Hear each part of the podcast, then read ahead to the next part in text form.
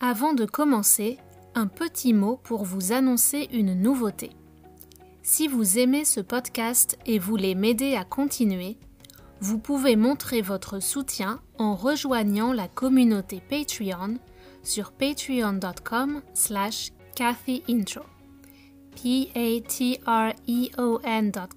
slash c-a-t-h-y-i-n-t-r-o.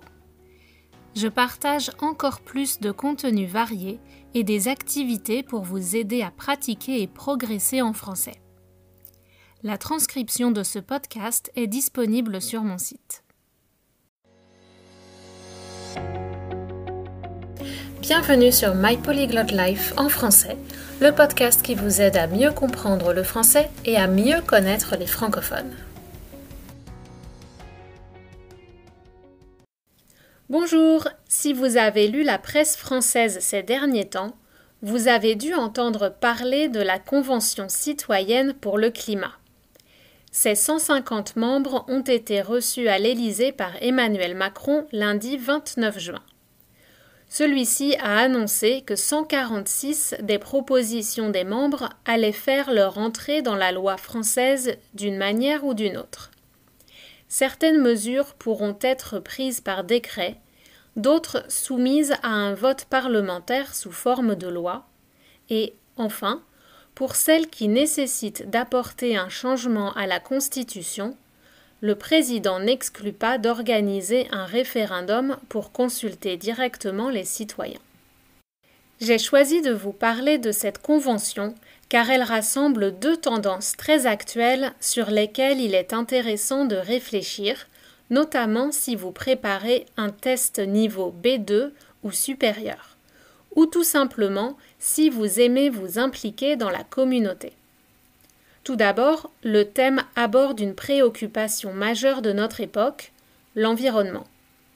Ensuite, c'est une expression de la démocratie participative, ce qui n'est pas une tradition de la République française, même s'il y a déjà eu des exemples dans le passé.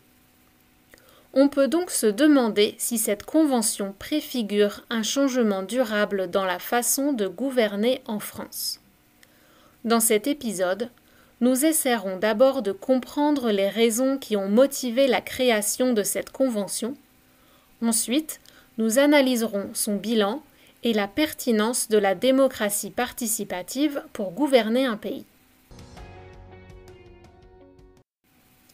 Pour commencer, arrêtons-nous sur la définition du mot démocratie. À l'origine, il désigne un régime politique dans lequel tous les citoyens participent aux décisions politiques par un système de vote. Depuis sa naissance dans la Grèce antique, il a connu bien des formes. Aujourd'hui, on appelle démocratie tout système politique dans lequel le peuple est souverain, mais, par extension, la démocratie peut aussi qualifier une forme de société ou encore un système de valeurs où le peuple a le pouvoir de choisir ses représentants qui vont voter les lois en son nom. Le contraire d'une démocratie est une dictature. Le terme démocratie participative est, lui, relativement nouveau. Il désigne une forme de partage de l'exercice du pouvoir, fondée sur le renforcement de la participation des citoyens à la prise de décisions politiques. Les gouvernements doivent consulter le peuple et accepter que les citoyens soient parfois à l'origine des lois.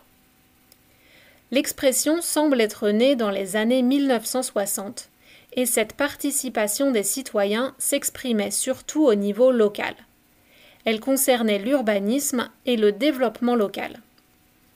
On pensait que les gens devaient avoir leur mot à dire sur l'endroit où ils vivaient. C'est peut-être de là que vient l'épreuve du DELF B2 où vous devez écrire une lettre au maire de votre ville. C'est pour vous permettre d'être un citoyen actif dans votre ville.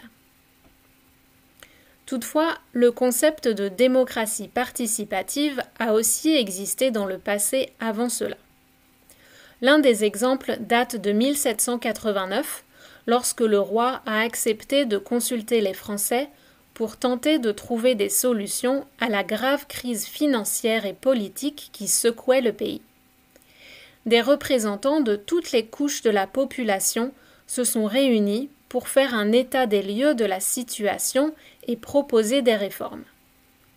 Suite à cela, une assemblée constituante a été créée avec pour mission d'adopter une constitution pour définir la répartition des pouvoirs et établir un nouvel ordre politique, la monarchie constitutionnelle. Cette initiative n'aura pas suffi pour sauver Louis XVI de la Révolution qui va l'écarter du trône, mais c'est une autre histoire. Plus proche de nous, un autre outil utilisé pour faire participer le peuple directement aux décisions politiques est le référendum. Toutefois, en France, c'est le pouvoir exécutif, le président, qui a l'initiative du référendum. C'est lui qui pose la question aux citoyens. En Suisse notamment, il existe des référendums d'initiative populaire où ce sont les citoyens qui demandent aux dirigeants de soumettre une question aux électeurs. De nombreuses voix en France demandent l'adoption de ce système dans notre pays, mais ceci est pour l'instant resté lettre morte. Avant tout changement majeur de la Constitution française, le peuple doit être consulté comme par exemple en 1958, lorsque le général de Gaulle a proposé de modifier le système pour créer la Ve République, en 1992 pour permettre la ratification du traité de Maastricht concernant l'Union européenne, ou encore en 2000 pour réduire la durée du mandat présidentiel d'un septennat, donc de 7 ans, à un quinquennat, 5 ans.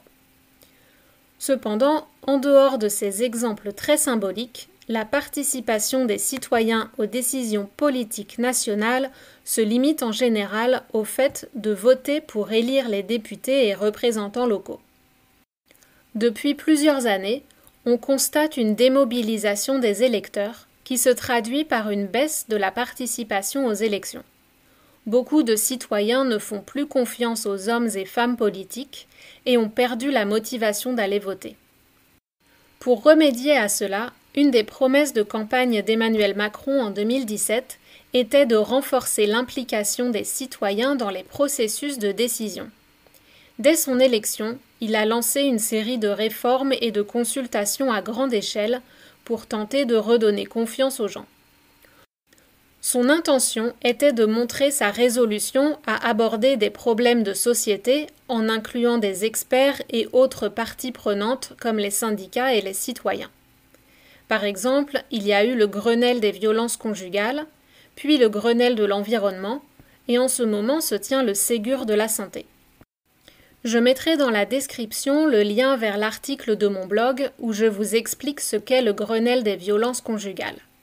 Ces noms Grenelle et Ségur sont tirés des noms où se trouvent les ministères concernés.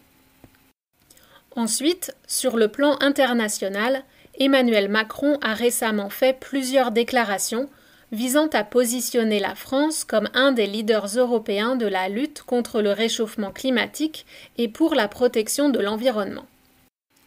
Les critiques n'ont pas manqué de signaler le manque d'action concrète suite à ces belles paroles, donc cette convention citoyenne tombe à pic pour redorer son blason, à l'heure où l'écologie a le vent en poupe. Redorer son blason veut dire améliorer son image, et avoir le vent en poupe signifie être populaire ou bénéficier de circonstances favorables.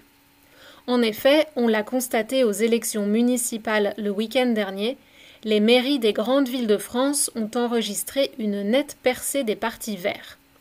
Sept des quarante villes françaises de plus de cent mille habitants ont élu un ou une maire affilié au parti écologiste Europe Écologie Les Verts, dont Lyon et Marseille, les deuxième et troisième villes les plus peuplées.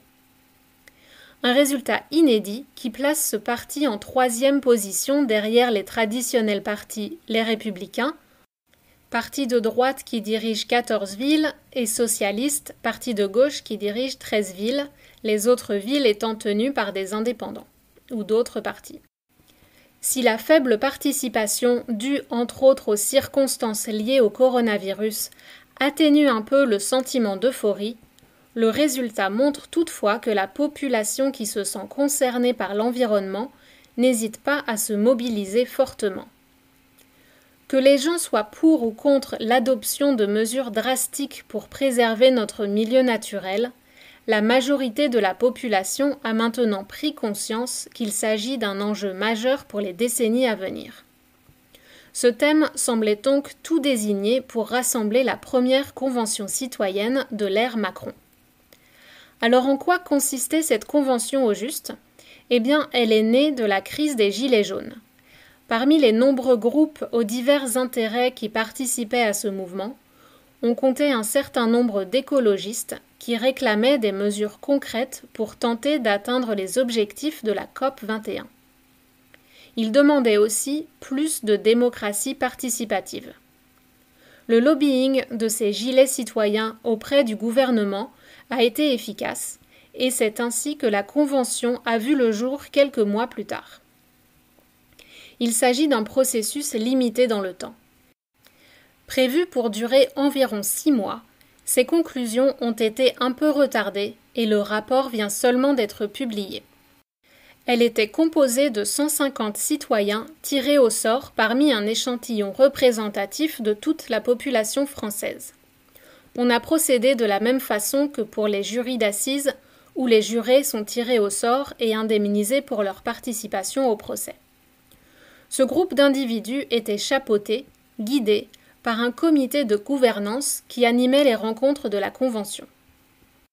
Ce comité était composé de dirigeants de partis écologistes, de représentants de fondations et d'ONG, organisations non gouvernementales, d'experts en environnement et en démocratie participative, d'acteurs du monde économique et de représentants du Conseil économique, social et environnemental, le CESE. Le CESE e est une assemblée consultative représentant les principales activités socio-professionnelles de la société française auprès des pouvoirs publics. Il peut émettre des avis concernant les lois qui touchent ces trois domaines de compétences. Par ailleurs, trois garants étaient chargés de faire respecter l'indépendance de l'Assemblée, ainsi que l'impartialité et la sincérité du processus. Il s'agissait d'Anne Frago et Michel Caddy, toutes deux hautes fonctionnaires, et de Cyril Dion, réalisateur du film Demain, l'une des personnalités qui a lancé le processus ayant mené à la création de cette assemblée de citoyens. La convention s'est tenue au Palais d'Iéna, dans le 16e arrondissement de Paris, pendant six week-ends entre le 4 octobre et fin janvier 2020. La convention citoyenne s'est conclue le 20 juin par un vote. La ministre de la Transition écologique et solidaire, Elisabeth Borne, a reçu les propositions le dimanche 28 juin. Le 29 juin, le chef de l'État a invité les membres de la Convention à l'Élysée pour les remercier de leur travail. Emmanuel Macron a pris acte de leurs propositions et annoncé quelle suite allait être donnée. Les propositions de cette convention concernent tous les secteurs responsables du changement climatique et affectent la vie quotidienne des Français dans les domaines du transport, de l'agriculture, de la consommation, du logement et du travail.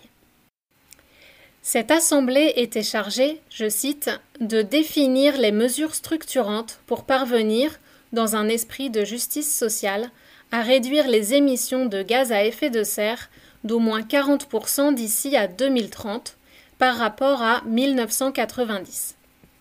La préoccupation de justice sociale sous-entend que les changements devront encourager une égalité des droits et une solidarité collective permettant la distribution équitable des richesses, qu'elles soient matérielles ou symboliques, dans toutes les strates de la société. Pour assurer une représentation au plus proche de la population française, des groupes souvent tenus à l'écart des processus de décision ont été inclus, notamment les personnes sans diplôme et les agriculteurs, les territoires ultramarins, ainsi que deux femmes en situation de grande pauvreté. L'échantillon a été établi selon les six critères suivants le sexe, l'âge, le niveau de diplôme, le type de territoire, urbain ou non, la situation socio-professionnelle et la région du domicile. Vous pouvez trouver sur le site de la Convention les pourcentages de chaque profil composant le panel. Les 150 participants ont ensuite été répartis en groupes de travail de façon aléatoire, selon différentes thématiques telles que se nourrir, produire travailler, consommer, se loger ou encore se déplacer. Puis encore séparés en tablés de 7 personnes maximum pour favoriser la prise de parole lors de débats. À partir de l'audition d'experts dans différents domaines, la Convention avait pour objectif de rendre des jugements, prendre des décisions et établir des propositions concrètes pour modifier les lois ou en créer de nouvelles.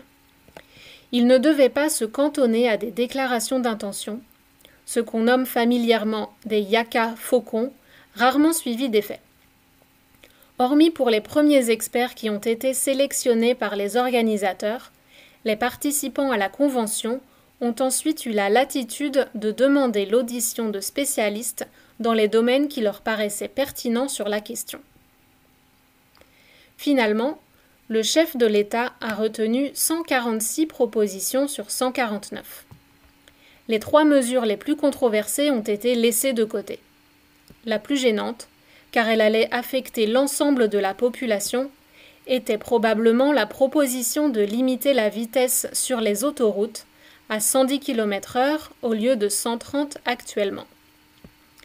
Avant la crise des Gilets jaunes, une mesure similaire avait réduit la vitesse de 90 à 80 km/h sur les routes secondaires et n'avait pas été bien accueillie du tout. Je pense que le gouvernement n'a pas voulu affronter un nouveau tollé en prenant une nouvelle mesure impopulaire.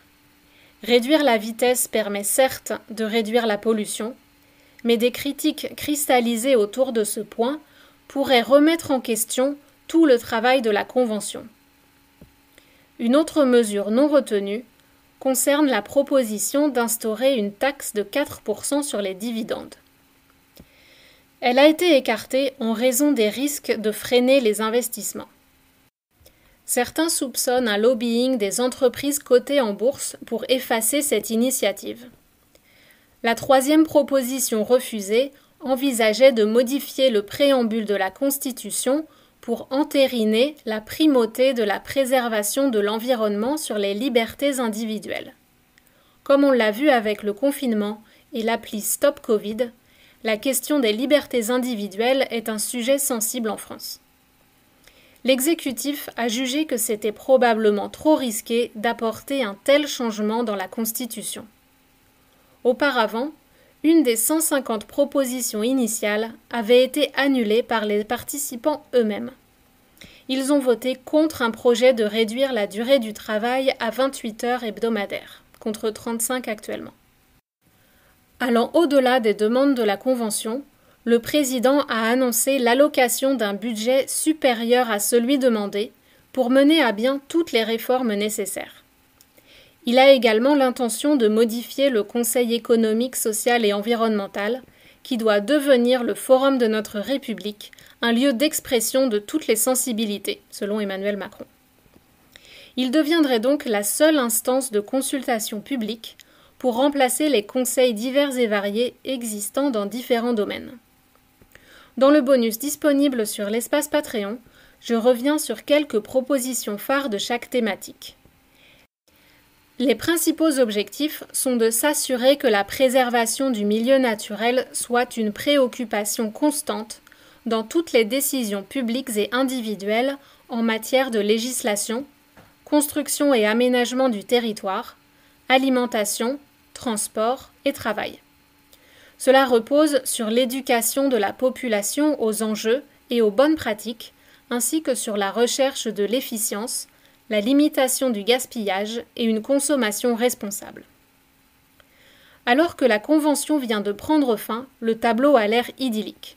Un pouvoir exécutif qui écoute ses citoyens et leur donne les moyens de s'informer pour prendre des décisions éclairées, et un pouvoir législatif qui traduit par la loi la volonté du peuple. Prendre des décisions éclairées est une expression qu'on peut mettre en parallèle avec la philosophie des Lumières et l'allégorie de la caverne de Platon. L'idée est que la connaissance dissipe l'obscurité dans les pensées et permet de prendre des décisions rationnelles et dans l'intérêt commun, au contraire de réactions émotionnelles motivées par l'insécurité et les croyances. Cependant, des voix s'élèvent pour nuancer cette représentation idéale et jeter le doute sur l'avenir de la démocratie participative comme mode de gouvernance. Trop à gauche pour les uns, pas assez ambitieux et novateur pour les autres, il est facile de trouver des détracteurs de ce système de démocratie directe. Sans surprise, les critiques émanent tout d'abord de la droite de l'échiquier politique. Les partis conservateurs ont traditionnellement une vision beaucoup plus centralisée et hiérarchisée du processus politique. Ils partent du principe que les dirigeants savent ce qui est bon pour le peuple et que le rôle de celui-ci est simplement d'élire ses représentants éclairés. En outre, la protection de la nature repose sur la solidarité, le respect de tous les êtres vivants et la gestion publique d'un bien commun pour le profit de tous. À ce titre, de par les valeurs notamment économiques qu'ils défendent, les partis écologistes sont considérés comme des partis de gauche. Ainsi, on a pu lire ce tweet du sénateur du parti Les Républicains, droite conservatrice, Philippe Bas, président de la commission des lois. Il déclare C'est une déception face aux résultats de la prétendue convention citoyenne reprise de la vulgate du lobby écologiste, ignorance de l'économie, absence totale de légitimité, le tirage au sort confirmé comme imposture démocratique. Toutefois, le nouveau Premier ministre, issu du même parti les Républicains, ne semble pas partager cet avis. Donc on se rend compte que le sujet de l'écologie est en train de transcender les divisions gauche-droite habituelles.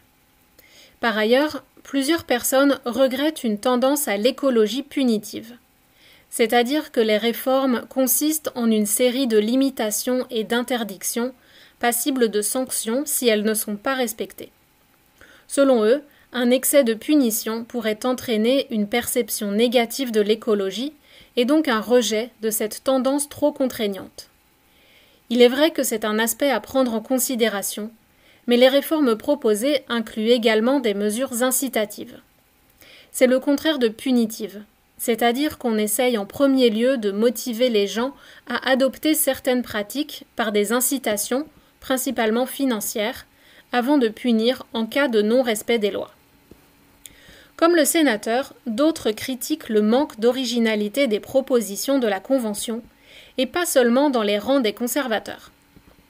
Par exemple, maître Nicolas Goussement, un avocat en droit de l'environnement qui a participé en 2007 au Grenelle de l'environnement en tant que porte-parole du réseau associatif France Nature Environnement, ne s'estime pas satisfait des résultats non plus. Il dénonce le manque d'initiatives innovantes. Les experts consultés auraient, en quelque sorte, formaté la pensée des participants, les empêchant de réfléchir à de nouvelles solutions. C'est à mon avis une critique qu'il faut prendre au sérieux lorsqu'on parle de démocratie participative. En effet, on peut facilement manipuler les gens. On peut leur faire croire qu'ils prennent les décisions, mais les ressources qu'on leur fournit pour les aider peuvent être biaisées. C'est un peu le principe utilisé par l'algorithme de Facebook et Google qui repose sur le principe du biais de confirmation. Le biais de confirmation, c'est une tendance du cerveau à accorder plus de crédit à une information qui vient renforcer une croyance existante. À partir de là, toute information contraire est discréditée. On ne lui fait pas confiance. Et il devient de plus en plus difficile d'envisager un autre point de vue. Facebook et Google voulant vous proposer un maximum de contenu que vous allez aimer, ils vous proposent des liens orientés pour renforcer ce que vous pensez déjà. Ainsi, il est tout à fait possible pour les organisateurs de la convention d'orienter les débats en choisissant les premiers experts, puis en proposant des listes de personnes ou de matériaux orientés. Par exemple, Maître Goussement s'étonne d'un oubli, le sujet du nucléaire, qui est pourtant au cœur de la transition énergétique, comme on l'a vu dans l'épisode consacré à ce sujet. Selon lui, la question n'est même pas d'être pour ou contre, mais au moins d'ouvrir la discussion. Il regrette que la quasi-totalité des sujets qui fâchent ait été mise de côté. Je pense qu'il veut aussi parler de la 5G, qui ne figure pas parmi les propositions de la Convention. Un économiste libéral, Jean-Marc Daniel, professeur émérite de l'ESCP Europe, au micro de BFM TV, a déclaré Pour finir sur les critiques, un économiste libéral, Jean-Marc Daniel, professeur émérite à l'ESCP Europe, a déclaré en parlant des membres de la Convention En tout cas, s'ils pensent ça, c'est une vision assez radicale et assez négative de l'avenir. Je trouve que c'est un argument assez faible, car en matière d'écologie et d'environnement, la science a prouvé qu'en effet les perspectives pour l'avenir sont assez sombres. Et je suis peut-être trop optimiste, mais l'un des mérites de cette convention est peut-être de faire prendre conscience des problèmes. Si les citoyens lambda se rendent compte que leurs pères, après avoir écouté les experts, ont jugé nécessaire de faire toutes ces réformes, ils accepteront peut-être plus facilement d'ajuster leur comportement. Ce ne sont pas des mesures qui viennent d'en haut, mais qui ont été initiées par leurs concitoyens. L'environnement est un sujet transversal qui affecte directement tous les humains. À ce titre, il peut concilier des approches différentes et dépasser les clivages traditionnels. Mais il faut se demander si tous les sujets peuvent se prêter sans risque à la démocratie participative. Tout d'abord à cause de la manipulation possible dont j'ai parlé, mais aussi à cause des phénomènes de la dynamique de groupe. On peut se demander à quel point certaines personnes osent s'exprimer dans des débats collectifs. Même s'il n'y a que sept personnes autour d'une table, il est difficile de s'exprimer sans crainte du jugement ou de formuler ses idées. Personnellement, je serais du genre à me taire ou à trouver les bons mots une heure après la fin du groupe de travail. Ne risque-t-on pas d'avoir toujours les mêmes profils ceux qui ont le plus d'assurance et de confiance en eux, influencer les autres participants pour reproduire les schémas existants En conclusion, la Convention citoyenne pour le climat était une belle expérience qui a abouti à des propositions qui seront transformées en loi. L'avenir nous dira si cela se traduit par des effets concrets et une diminution significative de l'émission des gaz à effet de serre par la France. L'environnement était un sujet rassembleur dans l'air du temps, idéal pour tester la démocratie participative. En tout cas, cela semble correspondre à un souhait du peuple, à en juger par le nombre de listes citoyennes présentées aux élections municipales 2020. De nombreux candidats issus de la société civile, c'est-à-dire qui ne sont pas des politiciens professionnels ni des employés de l'État, ont décidé de s'engager dans la vie locale en dehors des partis politiques classiques. Je pense qu'à l'avenir, il faudra donc trouver une façon d'intégrer ce type de gouvernance dans nos démocraties. À mesure que le niveau d'éducation de la population augmente et que les moyens de communication favorisent les échanges, il paraît logique que les formes de gouvernement évoluent pour s'adapter. On a parfois l'impression que les politiques se battent pour conserver leur précaré, leur domaine réservé, et refusent d'imaginer des alternatives, préférant perpétuer un système paternaliste où le peuple est infantilisé. Une telle évolution n'est toutefois pas possible sans donner une grande importance à la formation des citoyens, et notamment à l'exercice de l'esprit critique. Ce qui n'est pas toujours évident à l'heure où les algorithmes ont tendance à conforter les gens dans une certaine opinion, et donc à polariser les débats. Ceci peut paraître paradoxal, mais alors que l'information n'a jamais été aussi facile à obtenir, nous sommes noyés dans la masse disponible. Il devient alors difficile de se frayer un chemin vers une réflexion nuancée sur laquelle baser nos décisions. Et vous, que pensez-vous de ce genre d'initiative? Auriez-vous aimé faire partie d'une convention de citoyens sur un sujet quelconque? Sur quel sujet aimeriez-vous vous exprimer? Voilà, si ce podcast vous a plu, n'hésitez pas à vous abonner et à en parler autour de vous. Vous pouvez aussi vous inscrire dans l'espace Patreon pour avoir accès à des bonus et des exercices en lien avec cet épisode pour travailler des points de grammaire spécifiques.